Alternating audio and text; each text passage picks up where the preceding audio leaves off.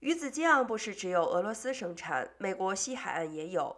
珍稀的加州白鲟鱼可做成鱼子酱，受到食客的喜爱，也因此成为盗猎者手下的对象。加州渔猎局经过近一年后的调查，三月底终于动手逮捕了九名盗猎嫌犯，首谋一位三十一岁的华人安朱超。